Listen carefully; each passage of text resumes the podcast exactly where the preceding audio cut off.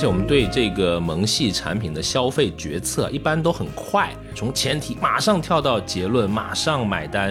可能你还缺乏比价、收集信息等的这个过程，你需要即刻拥有它的这种越级感。它没有一个教育成本的，不需要你从小就是接受某一种审美的这个教育啊，它是偶发性、短时性跟碎片化的。嗨，大家好，欢迎来到最新一期的消费新知，我是 Neil。大家好，我是 Rene。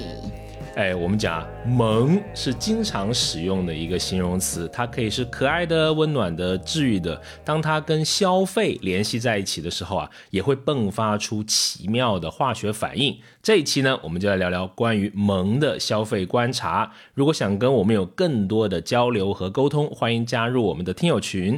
入群的通道呢，请关注我们的微信公众号“消费新知”，回复六六六。哎，好，那还是这个，首先老惯例哈，为您分享几组相关的消费数据。二零二二年的十月，国际奥委会发布了北京冬奥会市场营销报告啊，我们耳熟能详的吉祥物冰墩墩啊，相关的这个特许商品，从毛绒玩具、手办、钥匙扣到徽章，销量达到北京冬奥会全部特许商品销量的百分之六十九。截止今年的五月份，冰墩墩相关的毛绒玩具的销量达到五百二十万只啊，非常火爆的一个很萌的这个吉祥。物，那它也是萌经济的一个代表吧，也迸发出了非常强的这个消费和经济的活力。对，除了这个。冰墩墩带来的这个吉祥物经济嘛，如果我们放眼亚洲的话，整个亚洲这个萌文化也是非常的流行，里面有一些这个比较典型的 IP，一个像皮卡丘，对吧？这个是脱胎于日本的这个神奇宝贝的这个动漫，其实也有蛮长的年头了，它已经带来了至少九百亿美元的收入。然后还有一个相对更低龄化一些的这个萌 IP，就是小猪佩奇啊，对，我也喜欢看，什么回事？啊？我看到你脸上露出了那个看过慈父般的微笑，嗯，仅仅在二零一六年的这个财年，它就创造了十一亿美元的零售额，也是受到了这个广大消费者的欢迎和追捧。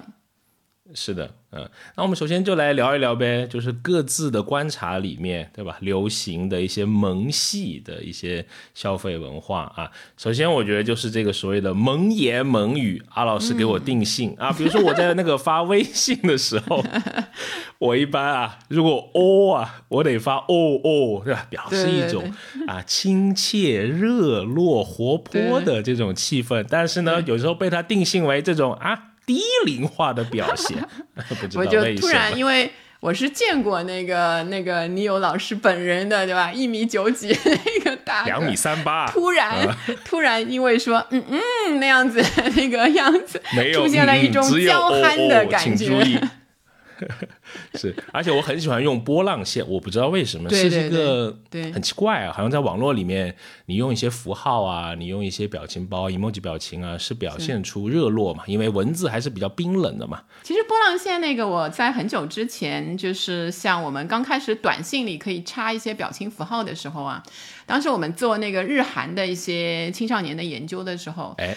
那些呃，他们发这个短信的时候，如果不加那个表情符号呢，他们就会觉得，因为整个的句子啊是没有语气的，冷冰冰的很多。对，如果加了之后，就赋予它一些就是比较生活化的一些语气助词啊，那一些东西就加在那个表情包里面。可能你也是觉得会怕对方觉得自己不够亲切，语气过于生硬。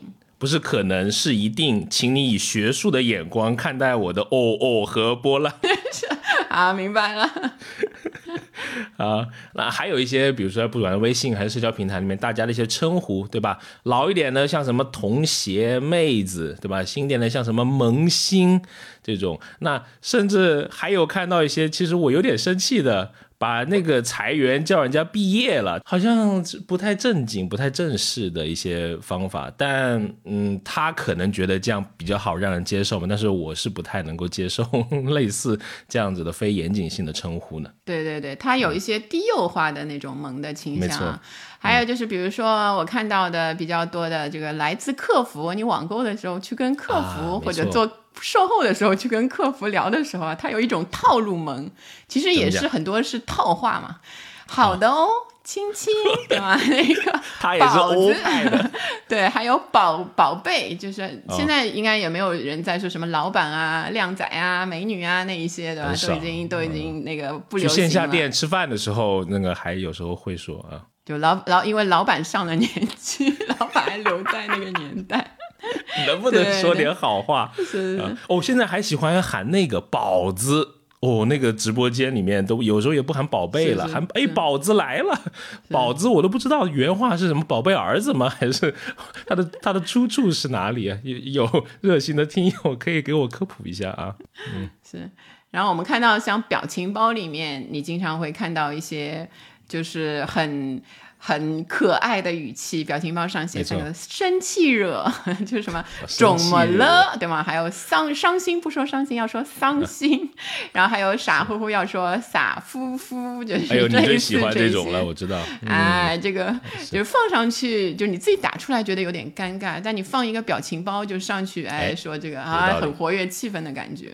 所以你看到万事万物，可能好像都可以叫萌化。对吧？我们刚刚说的动画、漫画、吉祥物，现在比如一些偶像，呃，或者说你刚刚说到的表情包、颜文字，都可以萌啊。是，比如比如说，你说联系到实际的生活中的真人，你觉得谁配得上“萌”这个称号？这个对，不能说配得上呢，我自己主观的有时候会觉得，谁能联系得到？是。很很萌的一一个就是，当然小孩子都很萌啦。我自己心里有一个形象，我觉得特别萌的，就以前我看过一个电影，就是王朔的电影改呃那个剧本改编的，叫那个看上去很美，里面有一个小孩叫方锵锵。就是我现在，你其实还能看到他的表情包。其实他蛮久，可能两千两千零几年的那个电影，他现在其实已经长大了，变成了一个大人，就肯定 十八岁以后了。但他那个时候，他的脸就是很可爱，就是他有一种小猫的那种，有一种那个桑桑的小猫的那个脸的感觉。如果大家去找的话，他就是我我觉得特别萌的那那个小孩的那个样子。然后像我们的那个年代，就是就是现在我看到那个，对，就是像那个什么呃苏有朋现在也出来重新参加节目了。当年啊，这样当然他比我大了，就是我看到他的时候，呃，我我很很小，但是他就是出来，虽然就是比我大很多，但是那个样子啊，你看到他刚出来乖乖虎的那个形象。就会觉得那个时候是少女小少女的我都觉得很萌的那种感觉。其实你看她现在的样子，其实没没有改变太多哎，她整个保养的非常好，也是那个圆圆的脸的那种感觉。然后还像那个现在啊，叫大家比较常见到的荧幕上娱乐的明星，像贾玲啊、沈腾啊、岳云鹏啊，他们那一些。我就觉得就是没有攻击感，特别有亲和力，长得特别可爱，笑起来你就觉得花儿都开了，你就想跟他一起笑的那种感觉，就是萌的。然后年轻一点的，像那个一些少女的演员吧，像现在很红啊，虞书欣啊，赵露思啊。就他们的脸也是，就是小猫小鹿一样，那个无辜的大眼睛，然后举手投足又不是那种特别雷厉风行那种利落的感觉，就是有一种很想保护它的感觉，就是也是挺萌的代表。就我自己不同时年代的时候的一些感觉，你呢？我觉得就还有小孩子吧，可能我马上能想到，比如说，我觉得我儿子三岁以前。非常萌啊！那时候经常发朋友圈。你为什么还有一个明显的这个？到了三岁生日之后，说儿子，你现在是英俊，不能萌了，就是那个。我不知道，可能小孩有婴儿肥吧，就是很可爱，像你说的肉肉肉嘟嘟的，眼睛大大的，就就觉得很萌。还有包括你看以前那些综艺啊，什么《爸爸去哪儿》，我觉得里面那个几个小孩都蛮萌的。但好像那些小孩长大了之后。好像就跟萌慢慢的就脱离了一些一些关系了哈。所以你看，就是我们对萌的理解其实也也挺统一的，就是会觉得就是像小孩小孩子的那一些会比较萌啊那一些幼化一些的。嗯对，然后还有一个比较统一的，大家都是很多很多人都会接受的，就是猫狗系，哦猫狗系的爪子。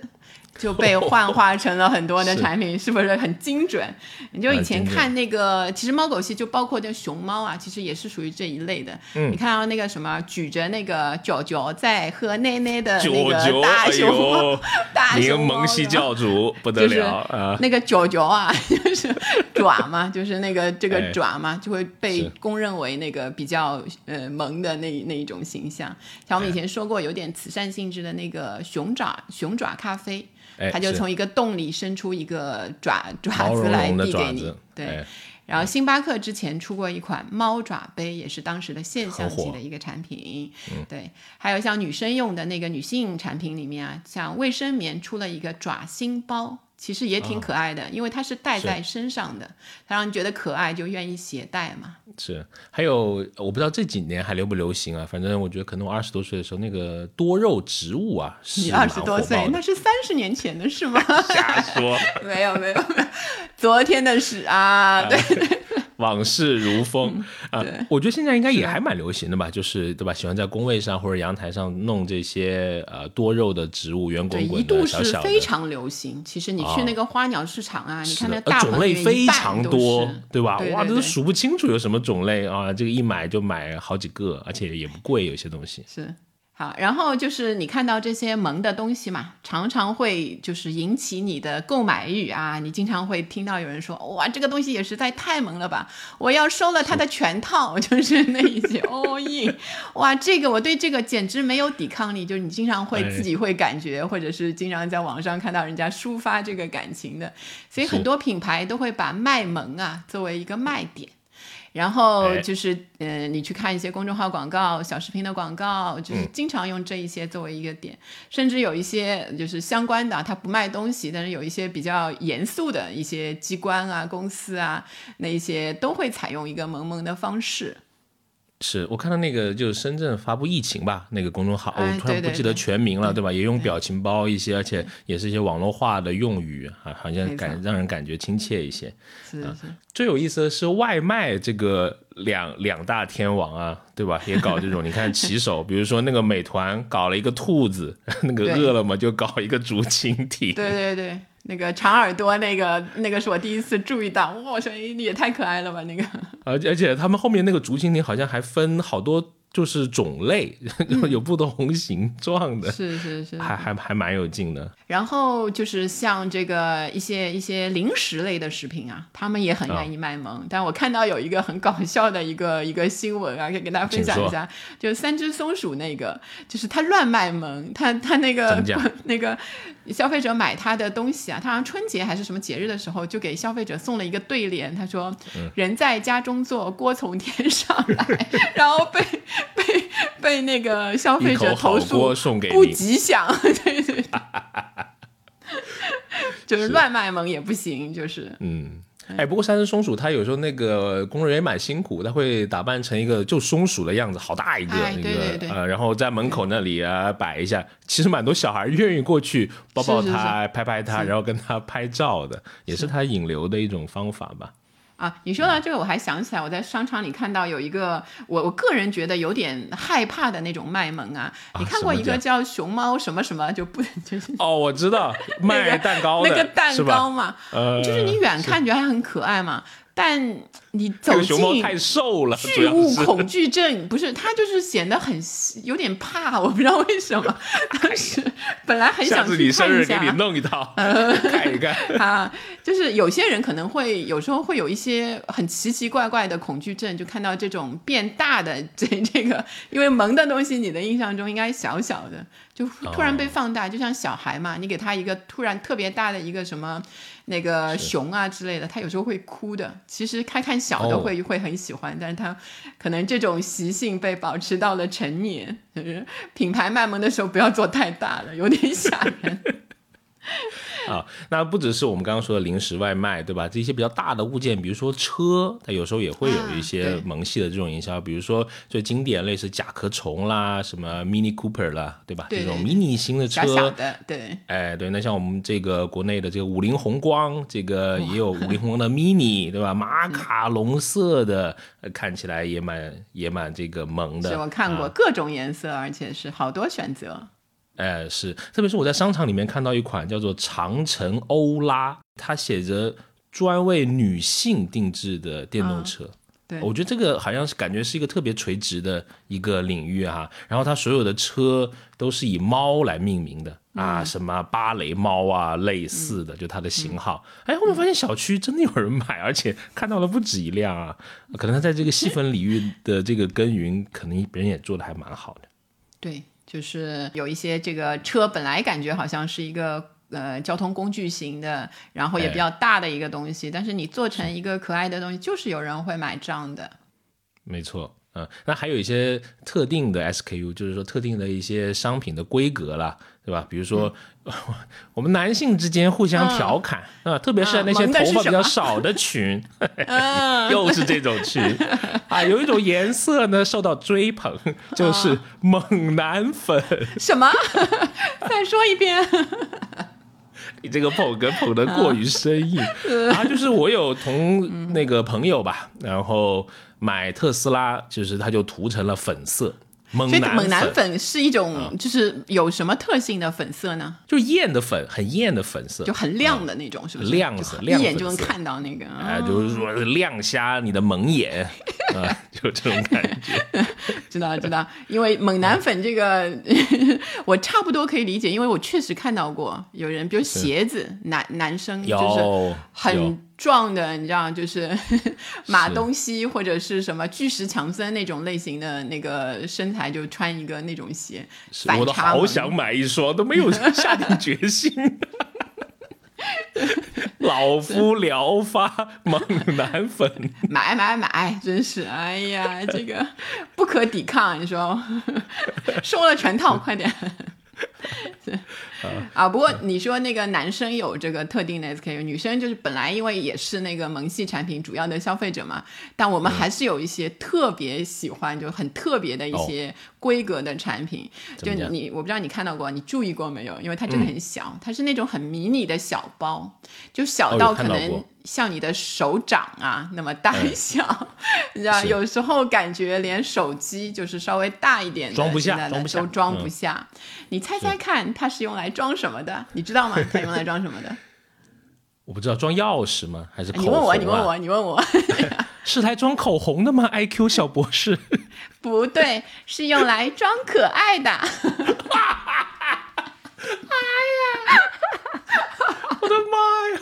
我要笑到破音了，这个哦，所以那不正经讲嘛，是装，因为我看到那个 LV 吧，是不是？我印象里面不是有一个那个钥匙包嘛？就真的什么都不装的，就是装饰品，就是不，我认真说，因为它真的什么都装不下，可能装一个餐巾纸，就纸巾啊那些。现在谁还用钥匙？就你你这样的穿猛男粉的那个猛男的人才才有钥匙吧？放个 U 盘，放在 SD 卡，就真的就是装饰品。就 就跟你说装可爱嘛，你还要了解这个，OK，挺好的啊，非常好，嗯，那当然还有各种的呃联名的这种产品了，对吧？比如说你刚刚说这个呃皮卡丘啊，确实是，我觉得皮卡丘就是印钞机啊，哎呀，印上皮卡丘这个东西感觉就开始好卖起来。比如说看到呃有美的有跟它联名，对吧？还有在超市里面我看到过牙刷。我给我儿子买过衣服，买过文具啊，连橡皮擦都有皮卡丘的，反正很厉害啊，特别厉害啊。所以啊，请问皮卡丘的原型是什么动物呀？哎，我这个你还真的问倒我了。皮卡丘的原型有点像。像什么熊？呃，哎，圆滚滚，圆滚滚，尾巴有那么长吗？啊，谢谢你的配合啊！皮卡丘的原型是鼠啊，它的那个它那个动画里面，它归为电气鼠啊，这个嗯，老鼠啊，一种可爱的老鼠。好，还有像这个联名产品的大户啊，优衣库就是经常会做一些跟萌萌的那个 IP 的一些联名，是吧？的哆啦 A 梦，对吧？机器猫、小叮当都可以啊，时代不同，称呼不同，对吧？那个 我都叫机器猫，好可怜。对对对，我也我也是，我也是那个年代的啊。然后像这个中国邮政储蓄银行和我不是胖虎的 IP 就携手推出过联名的纪念借记卡，并且上线了。爱老虎油，谐音梗都有。呃，谐音梗很厉害啊！包括你看，像要一些这个露营很流行嘛，对吧？那个户外的这个品牌牧高迪也跟这个 Line Friends 它联名了，就是他们有一个，他们因为 Line 里面有很多这种小动物嘛，它其实比较火的是那个布朗熊啊，跟那个布朗熊有联名一个帐篷。哦，所以你会去买吗？因为这个联名，好萌的一个出树在那儿会引人注目。我应该不会啊，除非它是猛男粉的颜色，可能考虑一下哈。还要求人家的那个那个标志的定制化 人物给你定制，哎呀，真开玩笑，这是开玩笑的哈。是的，是的。好，好，我们接着来，嗯，好。所以其实我们在生活里面也会消费不同的这个萌系的产品，有的时候真的是不知不觉，哎，你你觉得你是一个正经严肃的那个人，哎，你还真的就是不经意间去消费了。就比如说我们其实有意的去消费是有的，就像我啊，我我我我曾经就是 有点不好意思的感 觉，就是以前啊专门去试过一次 Hello Kitty 的那个航班。哇，就是有有某一个感兴趣，对，飞向宝岛的那个航班，那个公司是有这个的。它其实就是粉红色嘛，就整个就粉红的，就是你从从你去 check in 开始。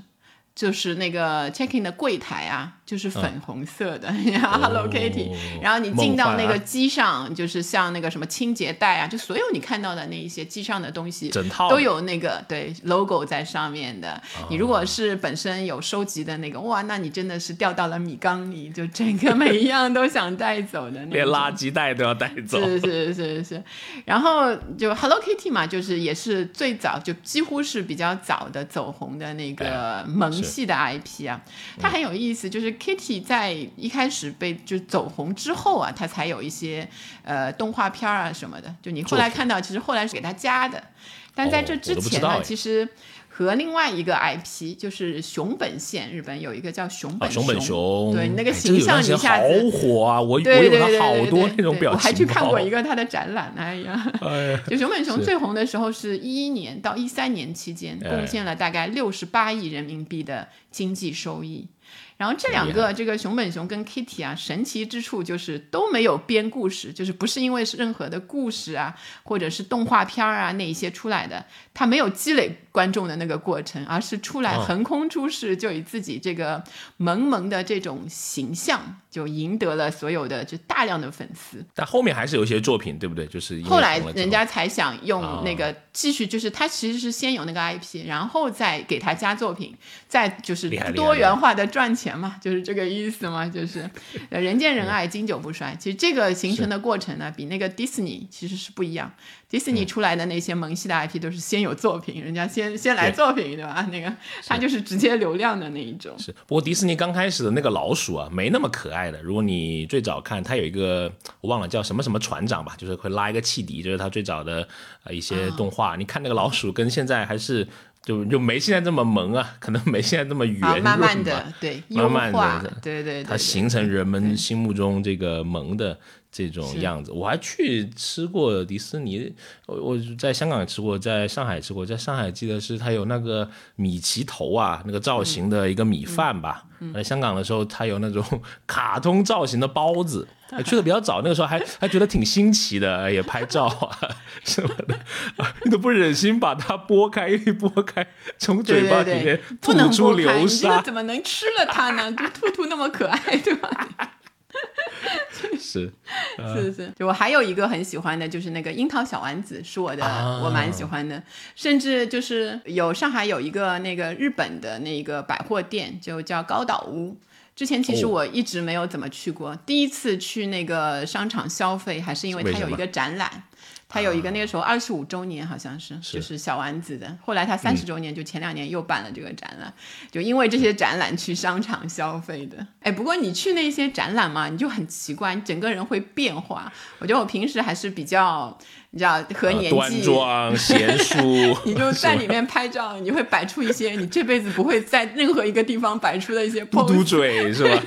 耶，这里耶，那里耶，这种。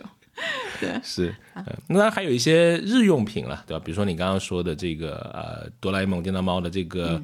口罩哈，好像 印象中你戴过，还蛮好看。这个就因为本本身现在是易耗品嘛，要囤的嘛，然后我就有时候就是会去看那个，想换换那个样子，不想老是蓝白。然后是个蓝色的吧，对吧？淡蓝色。对对对，就上面有一些线描的那些，很就是非常的那个不引人注目，不引人注目的那种。对对，就内心自己觉得自己萌，哎，自己其实戴上。你自己也看不见，说实话，那个就感觉上啊，我买了一个比较萌的东西，我还蛮愿意付一些这个附加值去消费这些啊，一个符号对吧？放在自己身上，你呢？套了一个，我也见过一些你身上的萌的一些小东东，哎，对对，小东东。哎，我们今天两个人是不是太低幼化了？有点。这一期像喝了二两茅台来了，不得了。啊哦，我其实很多啊，因为我你知道我之前做动画了嘛，就我我会收集很多乱七八糟好玩的东西，精彩的对对好东西，精彩的。我穿衣服，比如说我就 我很喜欢皮克斯系列的了，对吧？我们之前我也说过，我特别爱巴斯光年，我有好多 巴斯光年的东西，也是圆滚滚蛮可爱的。他不知道，不这就好看吧？可能就是觉得好玩吧。而且比如说我甚至会把我的那个苹果的手表啊，它不是可以换表。表面的嘛，我有时候会把它调到那个《玩具总动员》的那个表面，它其中就有巴斯光年，它有互动的 那个小动画。哎呀，怪不得你有时候不太专心啊！原来开会的时候啊，老去戳表是吧？对对对。当然了，还有一些啊服饰了，对不对？服饰也是一个非常呃大类的。刚刚说过，我给儿子买过了皮卡丘，我还给他买过乐高，还有现在非常火的，在在这个小学生里面特别火的叫《我的世界》，哦，这个我可喜欢玩了，是什么样的？哇，非常火的一款游戏，就是像素化的，就是你可以自己构建一款游戏，跟乐高一样，也是这种构建型的这种这种产品。哎，你说了，我想起那个南方公园有一度也很流行。嗯，是，但可能这些小孩还没还没接触到那个，那个可能也不适合他们看。对，像像我就。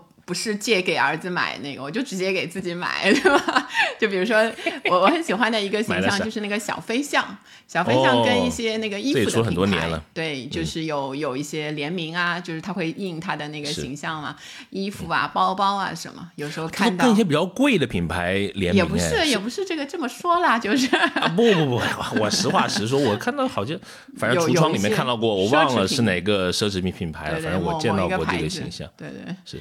哎，所以说，不同的萌它带给人的这个贵价的感觉，可能也是不一样的。那个小飞象是不是感觉贵一点？可能是有吉祥如意的那个谐音，是不是？哦，我不知道。不不不，可能是就是它，也许就是轮到了那个联名吧。因为每年流行的会不一样，那一年它特别流行，就会找它总会找最红的那一些来做一些联名嘛。OK。然后其实我们俩就是有一个挺挺像的，就是会买一些文创的那一些东西。哎，没错。就我以前跟你说，我买了那个未来少有的几个共同点。哎呦呦呦呦呦呦！我买那个川岛小鸟的那个未来酱，就是它是很可爱的一个小姑娘，她有很有名，就是吃饭的那一些，经常是一个齐耳的短，然后起那个刘海的那个小姑娘，就很萌，就很可爱。我我把那个甚至把那个画册里面的有几张我特别喜欢的，就拿出来，就是镶成了那个镜框，就放在我那个家里，就感觉看到它就心情很好的样子。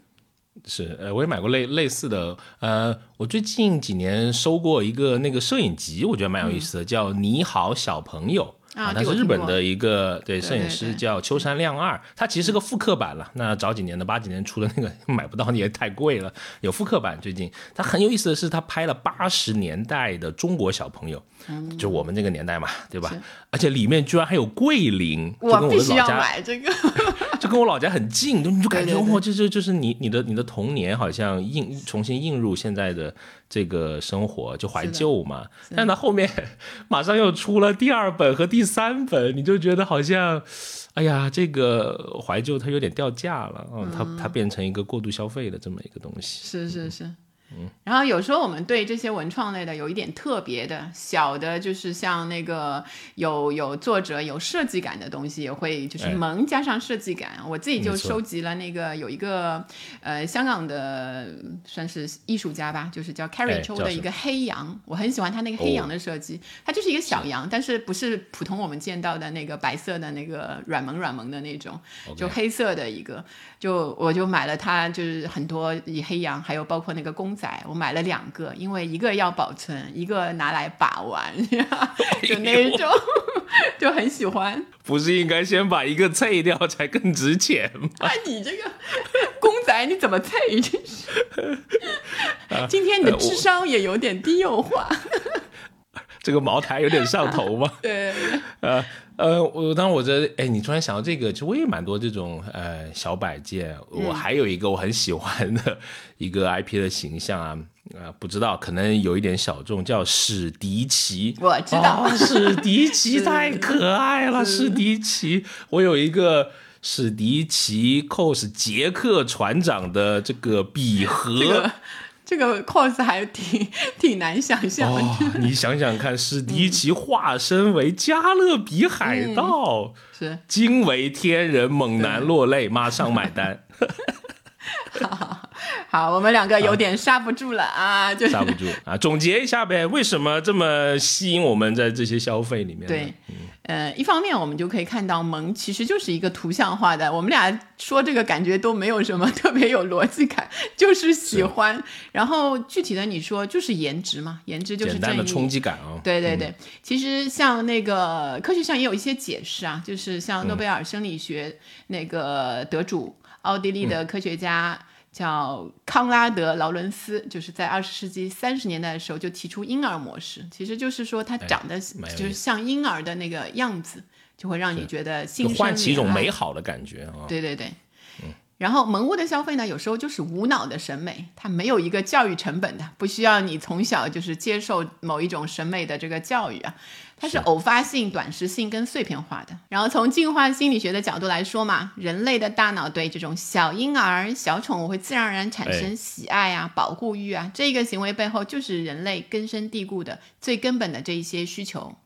是，而且我们对这个萌系产品的消费决策一般都很快，对吧？我们刚刚也列举了很多自己的亲身的经历，冲动消费是居多的，可能就像你说的这种所谓儿童式的跳跃思维，对吧？从前提马上跳到结论，马上买单，可能你还缺乏比价、收集信息等的这个过程，你需要即刻拥有它的这种越级感。是，嗯所以我们说了这个我们两个的这一些感觉啊，如果纯粹从发展历史上，我们来审视一下这个萌啊哎，到底是一个什么样的一个怎么样出来的，它怎么样发展起来的？其实它本身就来自这个日本的二次元，萌的对象就是指动漫作品里面那些年幼的、单纯的、漂亮的小姑娘，就我们说小萝莉。她们的特点就是犹如萌芽般的娇嫩、单纯、可爱，一般都拥有大眼睛、制服、超短裙、兔耳朵、长筒袜这些特征。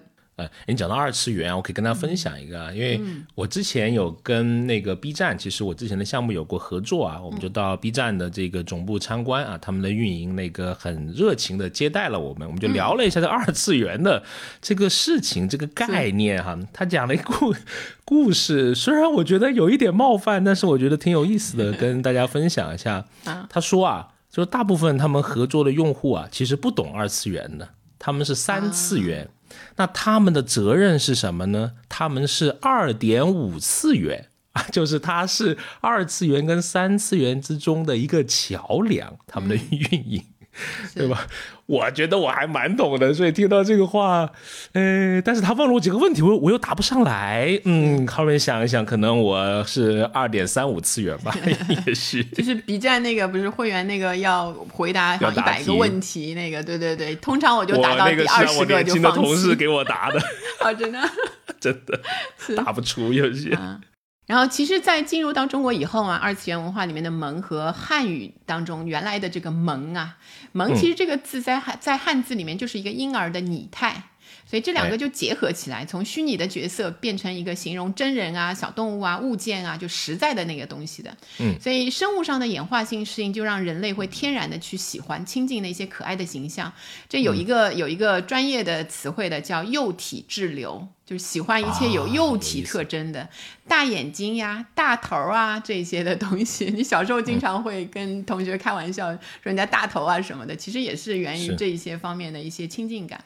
这个是人类的天性，人们用来形容一切让自己产生喜欢呀、倾倒啊、兴奋呀、执着呀这些感情的一些东西。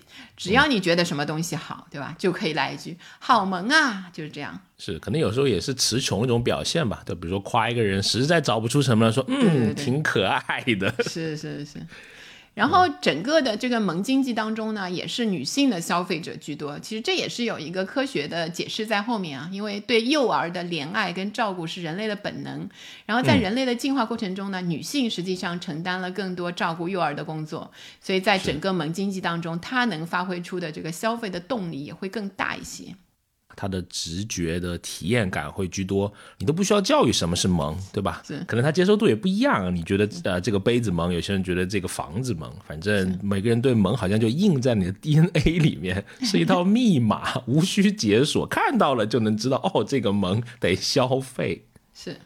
所以萌经济啊，我们看到一个定义还蛮好玩的，就是说通过萌系列的产品或者文化呢，催生出来的一种经济行为，是一种基于满足消费者情感诉求的新的消费的营销模式。啊，那我们再盘点一下哈，就是近几年流行过的这种萌物消费，对吧？有请什么？最近的几位顶流啊，我们刚刚已经讲过了，冰墩墩是吧？这个特别萌的一个熊猫啊，那它在小红书啊各类的这个软件里面，刚开始都买不到，对吧？如果你你能一个买到了，它都成为一种社交货币，你发到这个朋友圈或微博上面，大家叫一吨难求嘛。对对对，那有些还被黄牛炒了，炒到几千块钱啊，这种，嗯，不过我没看到最近它已经在线下已经停售了，因为特许商品嘛。但是线上的这个天猫的旗舰店还在卖，应该会卖到今年的年底十二月的三十一号啊。如果你还想预购重塑，预购重塑 是啊，所以说你会发现它是有一些时效性的。对吧？可能还有一些嗯，这种偶发性，比如说他碰上了冬奥这个特别有热度的这个呃活动啊，而且也有一些新闻了，比如说有一个日本记者，我忘了叫什么名字，一吨吨，我知道他现在后来叫人送外号一吨吨，哦这样子，他很疯狂啊，对吧？全身都挂满了那个冰墩墩的东西，就蛮好玩的，就大家对他的热度会越来越高哈。然后那个有一个比冰墩墩稍微早一点啊，但是也一直红到今年的，就是琳娜贝尔，对吧？之前我们也有一期节目，就是如果大家感兴趣的话，我们讲了讲琳娜贝尔和情意节消费的那一些关系，是我们的第四十期啊。其实出的非常早，我们都在这个消费的前沿。是是是，好，有兴趣可以去听一下，然后回来讲我们这个琳娜贝尔作为一个萌物啊，她也是迪士尼造萌工厂的新成员，就也是去年去。去年出来的也没有什么作品 流量型的，但现在是什么川沙区的这个销冠啊，几乎去那边上海迪士尼都是买这个。就它除了形象很软萌可爱，有点小机灵小可爱那种，他有很多的是因为他跟观众的强互动。你从那个各个视频网站上面刷到无数的那个对视频，就这个为他增添了一些人人味儿，就是增加了一些生动趣味的感觉。然后消费者来说呢，他就感受到一种童话照进现实的感觉，所以它作为一个萌的 IP 特别的受欢迎。是，所以威震天就亏了，对吧？你看威震天多么搞笑啊，但是好像就没有 他有距离感。是呃，那呃，前段时间我还看到一个特特别在在上海好像还挺火，叫那个可达鸭，对吧？我看听友群里面也有这个听友是啊在发。那他是在今年的五月二十一号，肯德基跟这个宝可梦推出了儿童节的一个套餐啊，送送了这个小玩具哈。那个套餐呢分别是六十九到一百零九块啊，你买一份呢就得一个小玩具啊，比如说就有这个可达鸭的音乐盒哈。这个鸭子会好像头会摆吧？我的印象对，哎，我要考你一下，你知道它的原型是什么？同样考你一下，鸭嘴兽啊，是不是啊？对对对对对，这不是鸭啊，鸭嘴兽。鸭嘴兽是哺乳动物，我怎么会知道这么多知识呢？了不起，毕竟是那个啊，继续，毕竟读过了小学。对，那宝可梦其实出了很多爆款了，刚刚我们说的这个皮卡丘也是了，对吧？其实我个人还特别喜欢这个杰尼龟啊，杰尼龟也很酷很可爱呀，但是好像还没怎么火，也许下一个火的就是这个呃杰尼龟了。而且在你在淘宝上面有专门有人去卖和交易收藏这些附送的萌的这种玩具的啊，在海鲜市场上这个交易也还挺多的。对对，当时反正一下子炒高的那个价钱非常的可观的，嗯，所以我们看那个我们说的这几个顶流的萌 IP、萌经济的代表嘛，其实看到他们的社交属性都是非常的强，尤其是一些嗯比较年轻的消费者，他们购买的就不再是一个普通的商品，而是因为购买这些萌萌的产品所收获的认同感和满足感。对一旦这个消费者和产品产生情感共鸣的时候，他们这个热情，他们这个在讨论上啊、传播上的热情就会大到你不可想象。是啊，除了这几个顶流，其实还有一些长期就是常规上消费的这些萌物相关的这一些消费也挺可观的。一个当然就是本身就是。呃，宠物的宠物上面的一些消费，我们叫萌宠依赖。然后有一个来自克劳瑞的报告显示啊，我国这个养宠的数量今年不断的上上涨。二零二一年城镇的犬猫的市场规模达到了二千四百九十亿元，然后同比又增长了百分之二十一。然后宠宠物猫的数量增长的特别可观，最近五年来增长了百分之五十五。中国宠物经济行业规模和品牌的数量是不断的在增长当中。电商平台呢，猫犬行业的品牌数量年复合增长率大概是百分之五十。然后在这些养猫养狗的人当中啊，百分之四十八的人群每月为宠物的消费是两百到五百元，百分之二十五的人群大概是在百五百到一千元。然后零零后的占比高于其他的代际，所以你看，就是零零后啊，一般消费比较高的话，一般家里都会同时饲养多种宠物。是的，嗯，你看像一些猫猫狗狗，它有相关的一些好玩的经济学啊，我为大家摘录一个啊，就是在。呃，二零一零年左右，其实在日本也掀起了一阵空前的这个猫的热潮哈。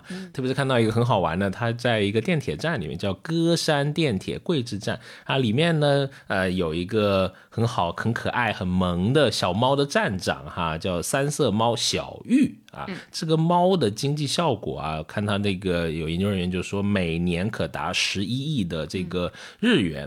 我很好奇，我去找了这个。呃，相关的它的官网啊，很有意思。它这个叫呃和歌山电铁桂志川线，它行驶有三种列车，其实都很萌。除了这个小玉电车，它还有草莓电车、玩具电车。草莓电车呢，就是以这个它周边是产草莓的为这个原型。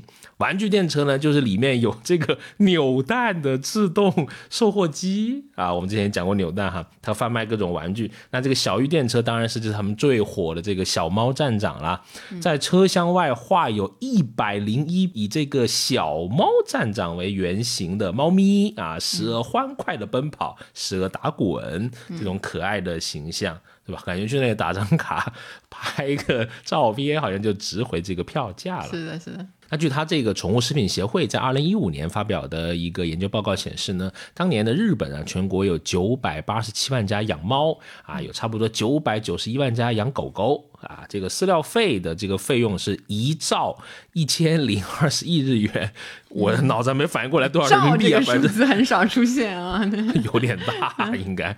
啊，那带来的这个观光经济的效果呢，四十亿的这个日元，而且在当年它这个有小猫出现的电视广告是增长了一点五倍，那这些由小猫产生的经济呢，也是两兆三千多亿的这个日元，超越了东京奥运的这。这个呃经济的这种效果，好像是无论你涉及到哪种领域，只要用好了猫咪啊，你就一定能够有一些不菲的获利。对，就像去年十二月的时候，麦当劳就推出了一个汉堡猫窝嘛，那个时候也是一下子现象级，对吧？那个月就刷，就经常能在朋友圈看到。只要是养猫人士，就是为了让自己的猫猫有一个可以玩的猫窝玩具啊，即使它这个因为是纸质的。其实时间是比较短的，不是可以长的，他也会卯足了劲去买，所以短时间这个猫就售罄了。当时是刷屏级的营销出圈的案例。是，这肯德基也不示弱嘛，对吧？它后面也跟这个国内的一个宠物品牌推出了限定的这个呃猫爪桶、猫抓桶啊，啊，就是啊，而且还是超大尺寸啊，告诉你这个适用于不同体型的小猫，而且对多猫家庭也更加的啊友好。我在山姆店调研的时候，我也看到了它有类似的这种产品，它有一个呃卡乐比的这个叫魔方零食盒。也不便宜啊，一百八十八块钱，就主打这种环保利用。就你这个盒子啊，这都零食吃完之后，盒子它有一个猫头的形状，把它弄掉就能秒变猫窝，很巧妙哎，对对，巧妙。啊，然后像女生嘛，其实会喜欢一些比较 Q Q 的，可以抚摸、经常看的那一些，像什么 Jellycat 啊，这个那一些类型的，呃，柔软的那一些 Q Q 的萌的小公仔。然后主要呢，就是好像童年的时候啊，这一类的东西你当时没有拥有，在你长大的时候会缺少，去希望从抚摸他们的时候得到一些安全感，所以这个是是一个。以前在那个办公室，我们办公室那个男生比较多，有时候他们那个设计师啊什么，经常看到一些那个 Q 版的公仔，就我我当时也会问他们，就是为什么会喜欢那一些东西？我看你也有，有有，就是收藏癖吧，就有一种拥有的感觉啊！我不跟你说，我搬家之后，我一大堆都在箱子里面，我都没得展示的。呃，但是有一个这个品牌，如果你对这个类似盲盒啊这些玩具啊你感兴趣，我觉得很值得研究。这个品牌叫做 Funko，F U N K O，Funko 很有意思。这个品牌它刚开始出圈的是一个方头娃娃，叫它的 Pop 系列，啊，就是其实也不贵啊。如果你是在这个正价购买的话，其实啊也也不贵，百来元左右。反复反复，你有钱是吧？也不不是，有时候几十块钱嘛，它就能够拥有。一个 小小的一个这个呃收藏品，像国内这些陶公仔啊什么的做的也不错，我也有好多陶公仔，其实啊 啊，那当然呃，我最近有有种草了这个方口的，它这个有 NBA 的这个系列，但你突然发现它在天猫的旗舰店没有了，后面我查了一下才发现，哦，它去年已经关掉了，而且只是有一家销量很小的一个店啊，好像也查了一下，就是这个奥飞代理的。很有意思，奥飞是什么公司呢？嗯，那就是喜羊羊跟灰太狼的 那个公司啊，也是另外一个代表性的那个 IP 形象。是，但我看到说方口据说会在深圳开设它亚洲首家的旗舰店，会超一千平啊。目前好像也没有看到特别的信息啊。深圳的朋友也可以关注一下，这我感觉也是还挺有趣的。好，所以上面我们说的就是那些萌萌的，像从 Jellycat 到这个 Funko 的这一些玩偶的 Q 版，实际上呢，它的减压属性是非常明显的。在平时生活和工作的压力之下呢，萌的事物会凭借它们简单美好的形象特征，缓解释放大家潜在的这种内心焦虑，让大家在轻松简单的外表下面得到了一些满足和释放。确实，比如说你如果纠集一些它这个流行的原因，对吧？我们上一点价值啊，比如在这个呃心理的这种层面，可能它流行。跟我们呃八零后、九零后、零零后这些人不太愿意长大的特殊心理是有关系的，嗯，对吧？特别像我就以八零后举例，那我们是看动画长大的一代嘛，不管是国内的、国外的这个动画，你都会看很多，而且大部分人是独生子女，你跟长辈的这个审美啊，你是缺少一些呃共鸣的，而且年轻人通常来说都有一些反叛的精神，他会对抗一些成年人的文化。对吧？跟前辈他会刻意的拉开一些距离，他会拥拥有一些不同的那个审美方式的文化，希望可以可以跟他们就是争得自己的一席之地。没错，没错，而且他会用一些消费物来标定说我是这样的人，我的品味呃是这样子的，而且可能萌这种嗯没有攻击性的这种产品，并不会破坏你长，甚至你长大成人之后，它不会破坏你的整个美学的你的这种构建呗。是是。你就同时可以喜欢这个萌的公仔，同时又喜欢这个中国古典山水画，对吧？没问题。同样的，对，完全就是就可以和谐共处的。呃，多样性对吧？我喜欢皮克斯，我也喜欢李白，这个是非常和谐共处的啊。而且萌的东西有一个好处是什么呢？就是你跟别人分享的时候啊，其实不太容易犯错。对吧？它相对安全，它不会有一些什么对立性的话题的这种产生。是，然后在消费者端呢，这些萌物会带来开心和快乐，是会增加人们的消费欲望，消费者愿意为它买单的。就不管你这个萌物，我们我们刚才说的，不管是软萌对吧，丑萌、傻萌什么萌对吧，它都是没有攻击性的。就是你买了之后，你就会预想我拿到了之后就就是一个开心的状态，所以它是一个触发人们这个正面情绪的开关，可以让人拥有安全感、放松戒备，在繁忙的生活啊工作里面得到一些疗愈。所以市场就是看中了这个广大消费者的这一个心理啊，把萌 IP 其实作为一个载体，促进萌经济的发展。是，那你从商家端来看，萌是一个特别好的一个渠道，可以拉近、迅速拉近，呃，跟消费者之间的一个距离嘛，对吧？啊，你的这个品牌，哎，跟萌文化来一个跨界的小联合，哎，天然的这种亲近感、亲和力，它就出来了。比如你看很多商场，比如说像这个 IFS 啊、太古里啊这些商场，有时候会采用一些萌萌的卡通动画的形象，有时候会激发人们这种对萌的这种呃构想。以及他们怀旧的一种心情嘛，比如说什么刚才讲过的哆啦 A 梦啊，我还看过葫芦娃呀，啊这一些对吧？各种的卡通形象吸引了不少消费者前去打卡，哎，然后不自觉的又在那个商场逛了一段时间，哎，又消费了呃一段时间。平时看起来两个人都还挺成熟的，没想到就是还是对萌物有一些冲动消费的。下期聊莎士比亚。嗯 好，由你独自聊啊，我不懂啊。是是，快去买你的猛男粉吧！是，所以你看，不管呃什么样的这个人群，年轻的或者有点不年轻的成熟的人群，其实萌经济对他们都有一定的吸引力。谁不谁会不喜欢这个带来开心快乐的这一些东西呢？给你的 就是生活里面制造了一个比较能能够放松的空间，看到他们使用他们的时候，给你带来一些轻松快乐，对吧？就是好像那个，我记得泰戈尔说过一句话，就是。呃，只有你热爱这个世界，你才真正的活在这个世界当中。所以，我们也是会集邮这一些小东西来展示一下我们对这个世界的热爱，对吧？消费就是带来开心的，是没错啊！希望大家都开心快乐啊！那我们这期聊萌物的消费的节目呢，就到这里哈。如果你对我们的节目感兴趣，非常欢迎，非常开心你能够订阅我们消费新知。这一档播客节目每周跟你聊消费的相关的新数据、新趋势，以及我们在消费者行为研究中的一些观察。如果你想跟我们有更多的交流和沟通呢，也非常欢迎你加入我们的听友群啊。入群的通道呢，欢迎关注我们的微信公众号“消费新知”，回复六六六啊，就能得到入群的通道了。好，那特别期待能在下周继续与你在空中相遇。拜拜，拜拜。学而时习之，不亦说乎？下回见。